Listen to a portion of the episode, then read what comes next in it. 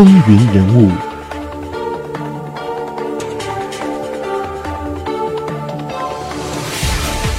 欢迎回到风云人物。接下来，我们一起来看一下美国第五任总统詹姆斯·门罗他在外交方面的成就。有人对他的评价非常的高，就说他在外交方面的成就可以用辉煌来定义。七九四年的时候，美法关系是趋于紧张，华盛顿政府为对法国表示亲善，任命门罗为驻法公使。门罗到了法国以后呢，受到法国国民工会的热情接待。他发表了反对暴政、支持法国革命的慷慨激昂的演说。之后呢，说服了法国政府，释放了美国著名的革命家托马斯·潘恩和法国革命家拉法耶特的夫人。门罗在法国的过激行动引起了国内联邦派的不满，联邦派政府呢就指责他是超越了职权。在一七九七年的时候，就把他调回了美国。门罗当年就发表了一篇长达五百页的。对最高行政当局处理美国对外事务的一点意见的这么一本书，公布了政府给他的训令，他同美国和法国政府的来往公文、演说词，以及他同美国侨胞来往的信件，为自己辩护。从此呢，门罗是名声大噪，那获得了美国反联邦派的英雄的称号。在一七九九年当选为弗吉尼亚州长，在他担任州长以后呢，一八零零年的八月三十号，门罗是派兵镇压了在弗吉尼亚州亨瑞克郡爆发的由加尔瑞尔领导的黑人起义。门罗派兵平息了这场动乱，许多黑人都遭到了逮捕，三十五人被处死。在一八零零年到一八零一年的总统大选中，杰弗逊击败了属于联邦党的前总统约翰亚当斯，当选为美国总统。就如我们之前提到过的那样，门罗和杰弗逊呢是。非常友好亲密的关系。那在杰弗逊当选了美国总统之后呢？一八零三年，门罗就被任命为特使，前往法国，协助驻法公使罗伯特·利文斯顿向法国购买路易斯安娜。根据杰弗逊的命令呢，门罗和利文斯顿可以在。一千万美元的限度内购买路易斯安那的南端，位于密西西比河口的新奥尔良港以及东西佛罗里达。那当时啊，美国政府是这么盘算的：是说，如果法国拒绝这样的交易的话呢？那就应该出这个限额的四分之三，那么仅仅去购买新奥尔良港，或者是购买其东岸的土地。如果这样法国政府还是不同意的话呢，那必须向法国施压，最低限度就是要取得新奥尔良的航行权和货物存储权。门罗呀，当时接到这样的命令前往法国的时候，可以说是忧心忡忡。那到达巴黎以后呢，是决心同法国进行一次讨价还价的谈判。当时他预计这个谈判有可能会比较艰难，但是事出意料之外，原来以为非常棘手的使命呢，却进行的非常顺利。因为当时呢，拿破仑是考虑到法国的远征军已经在海地是一败涂地。那海地已经是取得了独立，路易斯安那就失去了军事战略意义。拿破仑当时在外交上是处于困境，英国和法国的关系日益紧张，英国正在企图用武力强占路易斯安那，所以呢，拿破仑就决心将路易斯安那全部的都卖给美国，那以此呢来充实国库。当门罗和利文斯顿同法国外交部长塔利朗谈判的时候，塔利朗就突然问说：“对整个路易斯安那，你们愿意出多少钱？”门罗和利文斯顿顿时就喜出望外呀，因为他们以前觉得法国有可能不愿意卖，但是没想到法国愿意把整个路易斯安那都卖给美国，所以呢，门罗和利文斯顿就当即决定以一千五百万美元把它买下。四月三十号，门罗和利文斯顿同法国签订了一个条约和两个协定，其中规定法国将路易斯安那全部卖给美国。十二月，法国驻新奥尔良的行政长官将路易斯安那正式移交给美国，这就成就了美国历史上最大的一笔领土交易。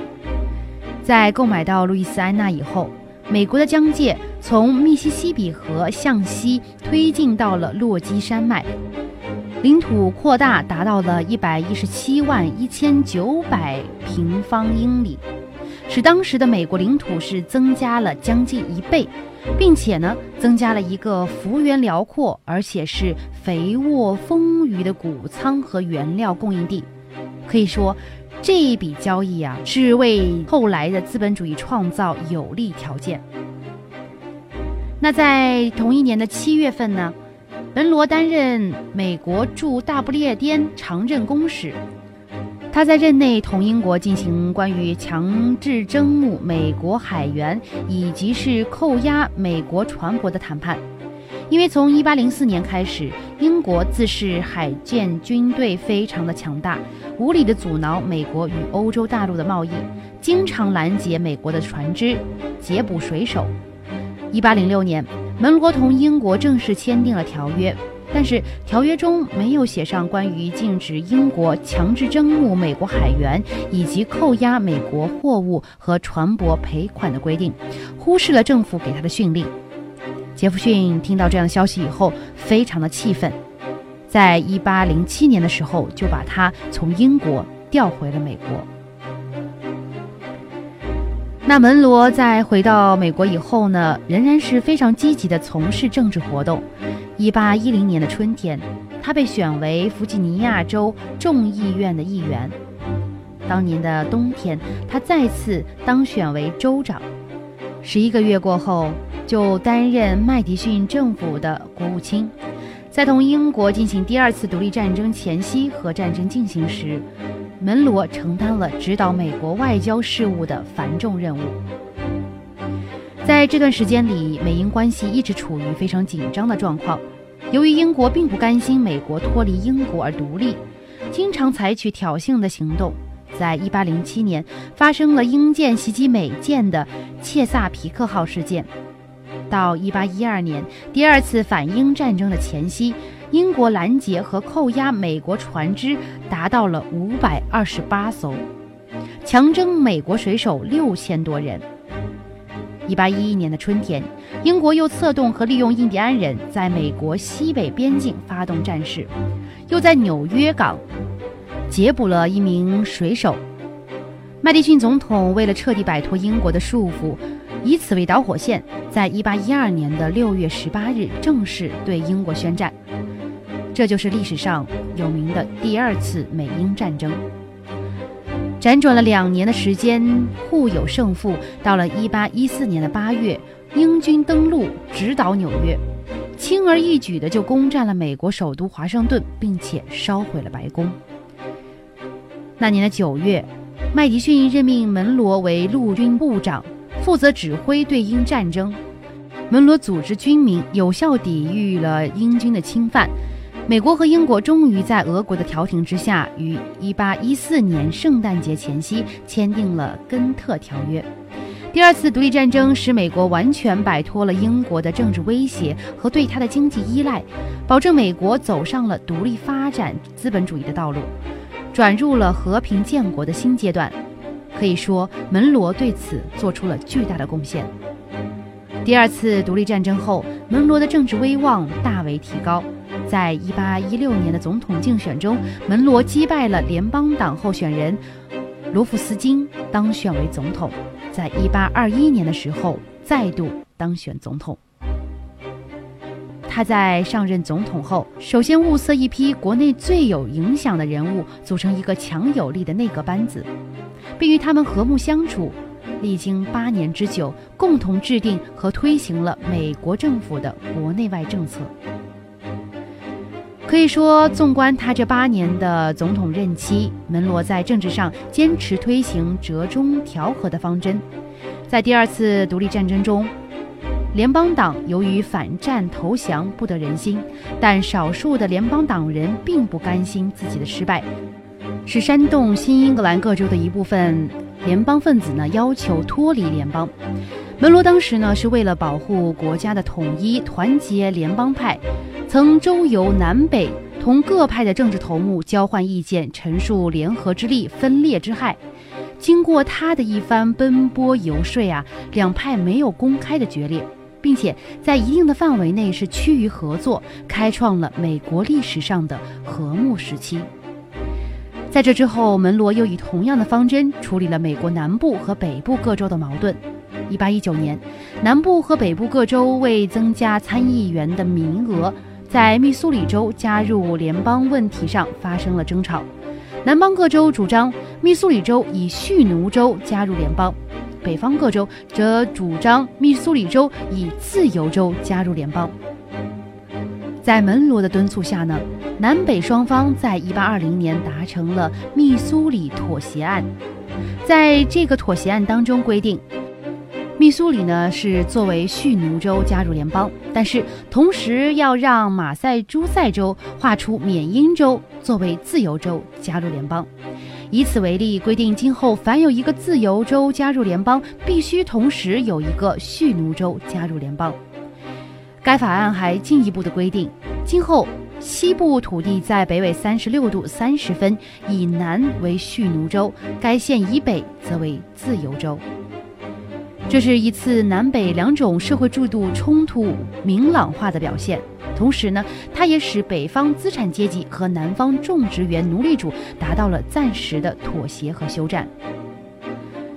在经济上，门罗是执行保护和发展国内资本主义的政策，他坚决执行1816年通过的新税法，并且提高进口税，防止外国，特别是英国工业品涌入国内市场。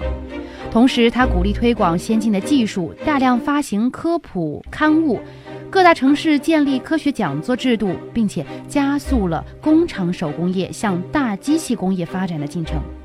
他同时还拨出巨款，扩建了横贯俄亥俄州和印第安纳州直达伊利诺的坎伯兰国家公路，开凿连接哈德逊河、大西洋与大湖的阿瑞运河，沟通东部的工业区和西部的农业区，促进了向西部的大规模移民。在一八二三年十二月二号的时候，门罗根据国务卿约翰·昆西·亚当斯草拟的要点，向国会提出了咨文，详述了美国对于欧洲列强干涉美洲事务的立场和态度。这就是门罗宣言。宣言里面的主要内容可以归纳为两点：第一，就是在已获得并维持自由独立情况下的美洲大陆各国，今后不得被任何欧洲列强当作将来的殖民对象。第二点就是同盟各国的政治制度与合众国是基本不同的。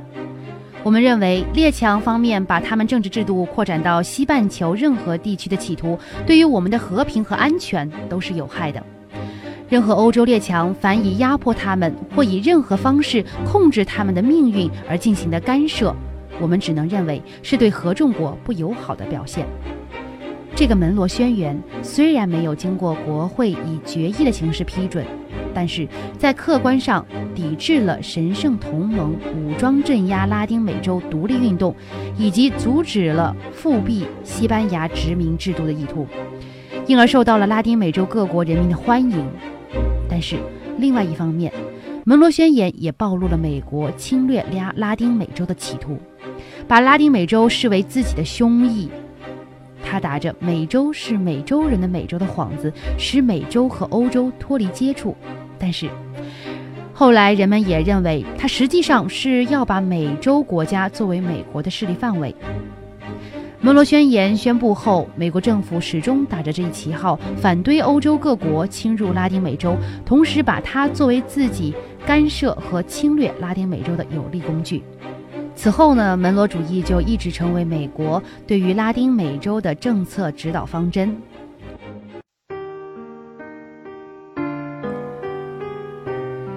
门罗老了以后的境遇可以说是凄凉的。一八二五年三月三日，门罗第二次总统任期届满后呢，卸任，带着夫人回到了弗吉尼亚故乡定居。他们归宿的橡树庄园是杰弗逊亲自帮他设计的。与当时其他总统一样，由于总统的薪俸根本不足以支付开支，而且门罗为官时非常的清廉。离任时审计发现，他原有的庄园由于卖地还债已经是剩余不多了，所以他当时就写信给当时的总统詹姆斯·麦迪逊，要求美国政府补偿对他的拖欠，并请求国会援助，否则他将难以应付退休后的生活。不过一直都没有结果。这样一来，他不得不卖掉阿尔比尔的密尔顿附近的土地。卖掉之后呢，这部分钱也仅仅是能够偿还部分的债务。在有的债权人开始追索的情况下，他企图向杰弗逊求援，却不料这才知道杰弗逊比他更加的贫困。于是呢，门罗就联合其他人联名向弗吉尼亚立法机关要求接济杰弗逊。门罗对美国政府的补偿要求是被一再的拖延。后来他只好放弃。到了一八三零年九月二十三号，门罗的夫人因为中风逝世，这给了门罗非常大的打击。安葬完自己的夫人之后，门罗几乎是一文不名，他的所有资产都是耗费殆尽，没有办法，只能搬到二女儿在的纽约家中，依靠女儿生活。当时的总统约翰·昆西亚当斯任命了他的二女婿为纽约邮政局的局长。这份薪俸呢，是保证了门罗一家的生活。为了挣钱，门罗总统只能是写书换取稿费。